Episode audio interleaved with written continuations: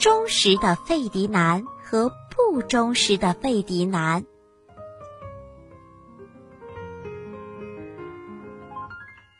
从前有对穷夫妇，他们生了个小男孩。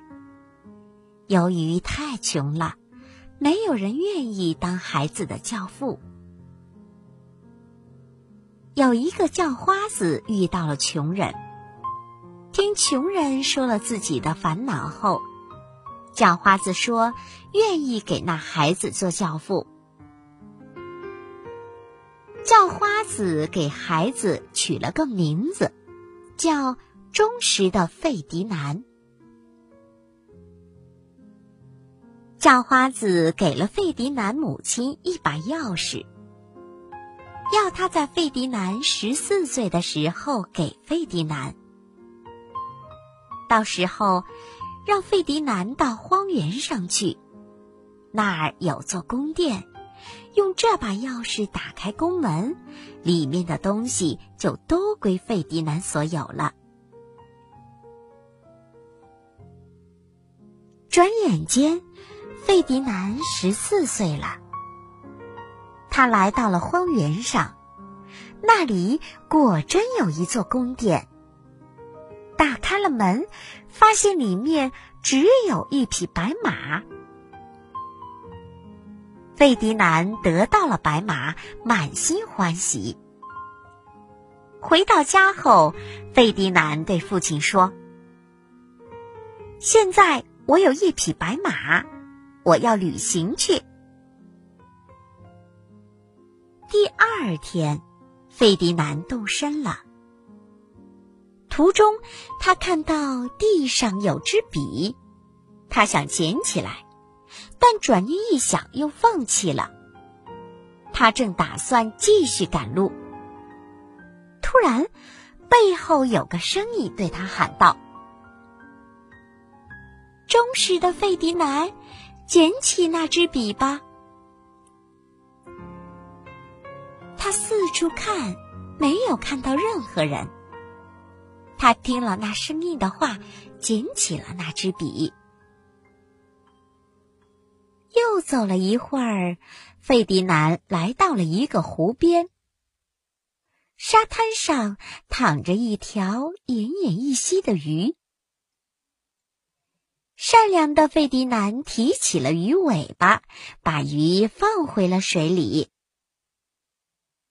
鱼儿从水里探出了头，对费迪南说：“你救了我，我送你一只笛子吧。如果遇到什么危险，只要一吹笛子，我就会来帮助你。”费迪南又上路了，他碰见了一个和他一样的年轻人。那人的名字叫。不忠实的费迪南，这是个心术极其不正的家伙。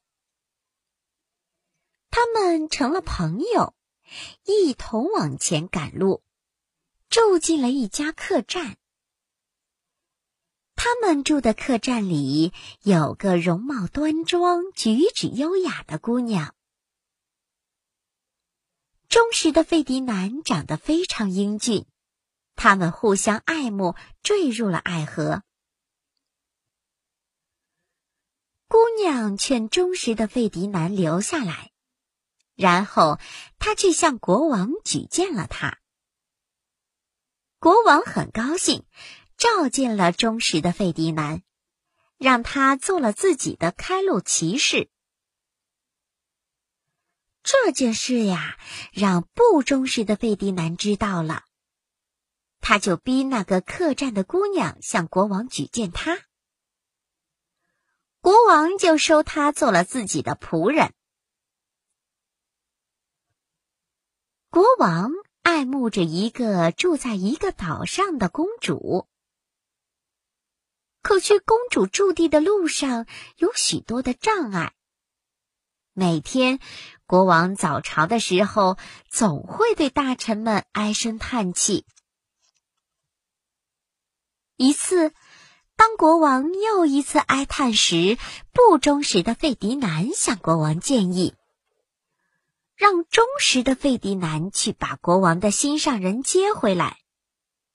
如果忠实的费迪南敢违抗，就把他杀了。于是呀，国王就招来了忠实的费迪南，下达了他的命令。忠实的费迪南走进了马厩，对着白马哭诉了自己的不幸。哎，突然，那白马说话了：“这事不难办，你去告诉国王。如果国王能给你一满船肉，一满船面包，你就能成功了。”在路上，你会遇到巨人。如果你不给他们吃肉，他们就要撕碎你。你还会遇到一些大鸟。如果你不给他们吃面包，他们就会啄掉你的眼睛。国王同意了忠实的费迪南的请求。下令全国所有的屠夫和面包师都行动起来。船很快就装满了。小白马对忠实的费迪南说：“你骑着我到船上去，我们出发吧。如果巨人来了，你就说。”请安静，我的巨人！我早就给你带来了好东西。如果鸟来了，你就说：“请安静，我的鸟！我早就给你带来了好东西。”他们得到了吃的东西，就会对你很好。到了公主住的宫殿时。巨人还会来帮你，你就带着巨人进去。公主在那里睡觉，你不能叫醒她。让巨人轻轻的连床把她抬上船。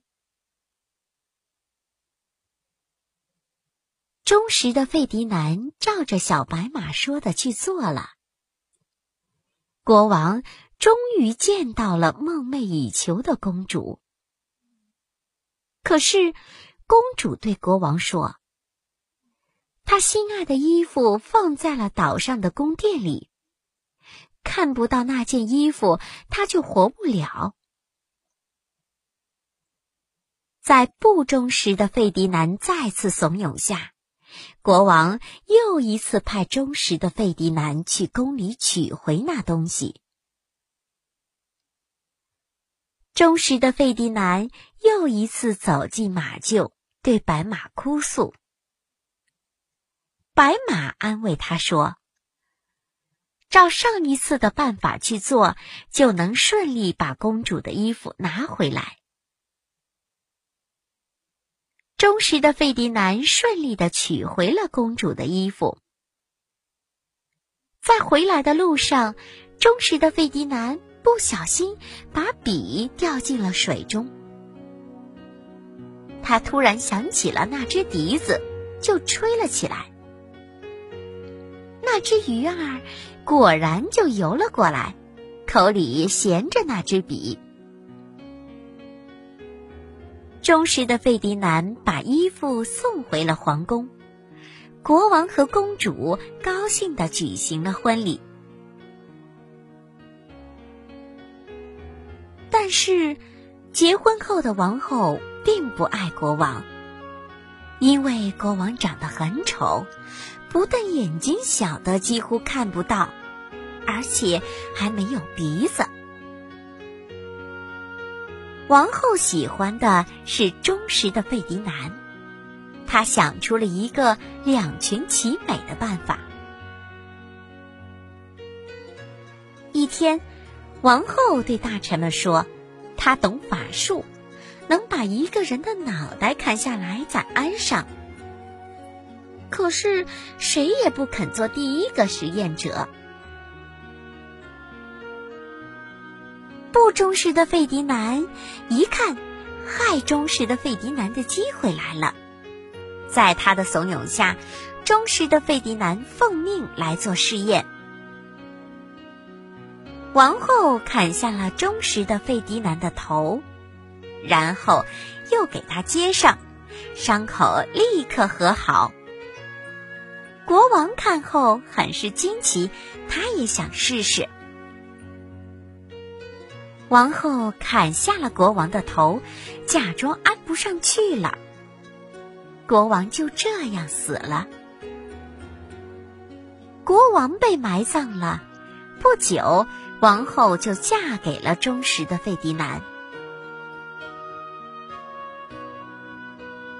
当上了国王的忠实的费迪南，仍然喜欢其他的小白马。有一次，白马驮着他来到了那片荒原上。